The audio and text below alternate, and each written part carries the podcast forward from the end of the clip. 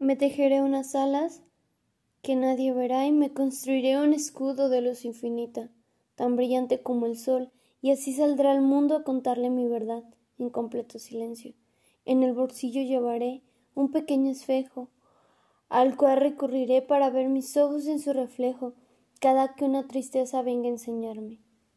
No dejaré de preguntarme si estoy aprendiendo, si estoy avanzando, aunque la respuesta sea tan solo el sonido del viento y aún así me cause mucho pavor. No dejaré de volver y volver a mi centro todas las veces que sean necesarias hasta que algún día, ya de noche, me quede ahí a vivir para siempre. Qué bendito será ese instante en el que aquel, aquel tan deseado fin, me dé cuenta, por una vez, que nada era tan grave, que nadie era tan importante, que tenía que relajarme y reír más.